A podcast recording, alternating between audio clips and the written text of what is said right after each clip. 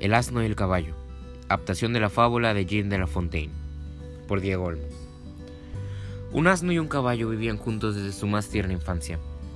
Como buenos amigos, utilizaban el mismo establo, compartían la bandeja de heno y se repartían el trabajo equitativamente. Su dueño era molinero, así que su tarea diaria consistía en transportar la harina de trigo desde el campo del mercado hasta el mercado de la ciudad. La rutina era la misma.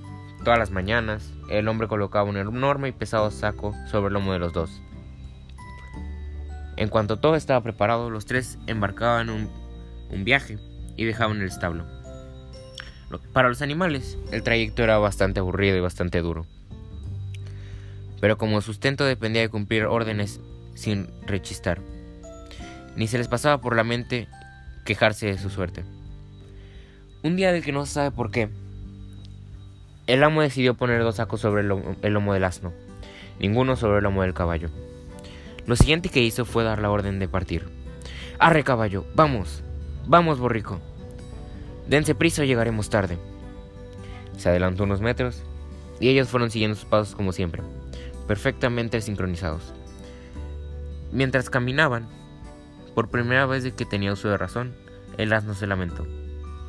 Ay, amigo, fíjate eh, en qué estado me encuentro, le dijo al caballo. Nuestro dueño puso todo el peso sobre mi espalda, y creo que es injusto. Apenas puedo sostenerme en pie y me cuesta mucho respirar. El pequeño burro tenía toda la razón. Soportar esa carga era imposible. El caballo, en cambio, avanzaba a su lado ligero como una pluma, y sintiendo la perfumada brisa de la primavera, peinando su crin. Se sentía tan dichoso, le, le invadía una sensación de libertad tan grande que ni se paró a pensar en el sufrimiento de su amigo. A decir verdad, hasta se sintió molesto por el comentario. Sí, amigo, ya sé que hoy no es el mejor día de tu vida, pero ¿qué puedo hacer? No tengo la culpa de lo que te pasa. Al burro le sorprendió la indiferencia y poca sensibilidad de su compañero de fatigas, pero estaba tan agobiado que se atrevió a pedirle ayuda. Te ruego que no me malinterpretes, amigo mío. Por nada del mundo quiero fastidiarte, pero la verdad es que me vendría de perlas que me echaras una mano. Me conoces y sabes que no te lo pediría si no fuera absolutamente necesario. El caballo dio un respingo y puso cara de sorpresa. ¿Perdona? ¿Me lo estás diciendo en serio? El asno, ya medio mareado, pensó que estaba en medio de una pesadilla. No, claro que no, esto no puede ser real. Seguro estoy soñando y de pronto despertaré. El sudor empezó a caerle chorros el pelaje y notó que sus grandes ojos almendrados empezaban a girar cada uno hacia un lado, completamente descontrolados. Segundos después, todo se volvió borroso y se quedó prácticamente sin energía. Tuvo que hacer un esfuerzo descomunal para seguir pidiendo auxilio. Necesito que me ayudes porque yo... yo... no puedo. Amigo, no puedo continuar. Yo... me voy a desmayar. El caballo resopló con fastidio. Ah, venga, no te pongas dramático, que tampoco es para tanto. Te recuerdo que eres más joven que yo y estás en plena forma. Además, para un día que me libro de cargar, no voy a llevar aparte lo tuyo. Sería tonto, redomado si lo hiciera. Bajo el sol abrasador al pobre asno se le doblaron las patas como si fueran gelatina. ¡Ayuda! ¡Ayuda, por favor! Fueron sus últimas palabras antes de derrumbarse sobre la hierba.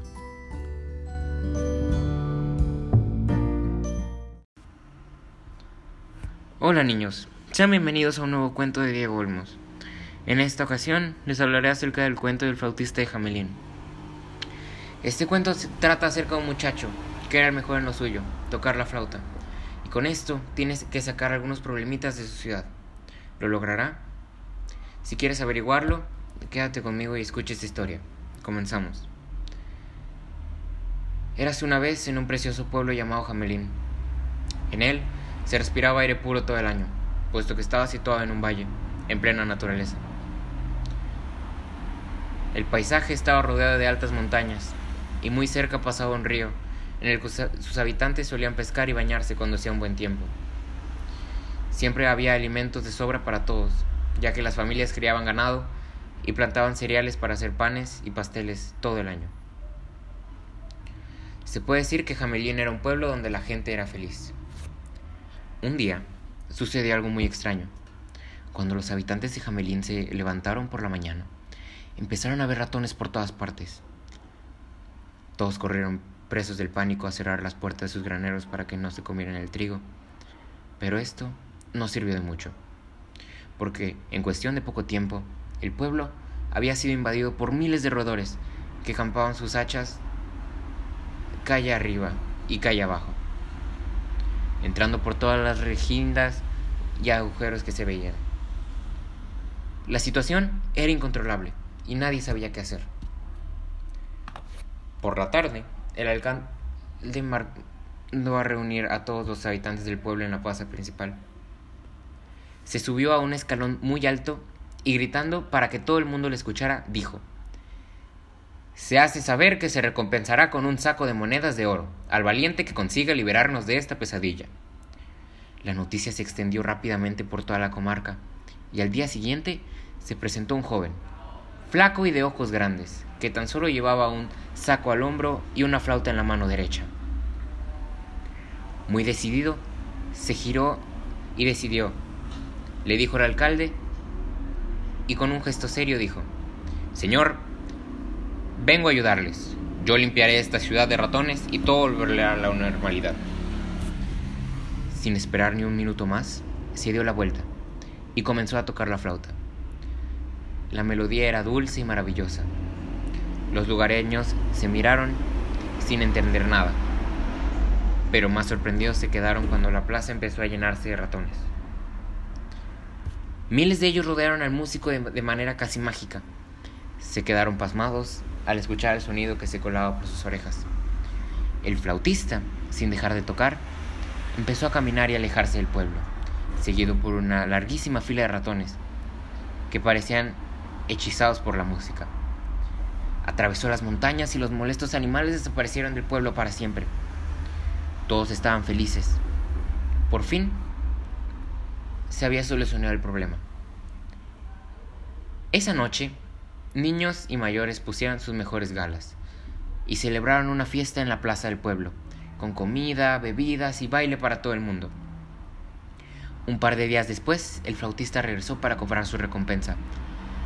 Vengo a por las monedas de oro que me corresponden, le dijo al alcalde. He cumplido mi palabra y ahora usted debe cumplir con la suya. El mandamás del pueblo le miró fijamente y soltó con una gran carcajada. Ja, ja, ja, ja, ja. ¿Estás loco? ¿Crees que voy a pagarte un saco completo de monedas de oro por solo tocar la flauta? Vete ahora mismo de aquí y no vuelvas nunca, Has. Jovenzuelo. El flautista se sintió traicionado y decidió vengarse del ahora alcalde. Sin decir ni una palabra, sacó su flauta del bolsillo y de nuevo empezó a tocar una melodía, todavía más bella a la de que había encandilado a los ratones.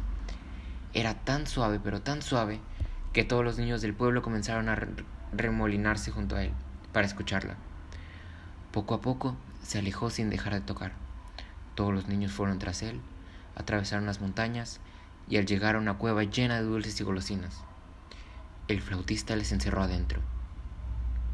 Cuando los padres se dieron cuenta de que no se oían las risas de los pequeños en las calles, salieron de sus hogares a ver qué sucedía, pero ya era demasiado tarde.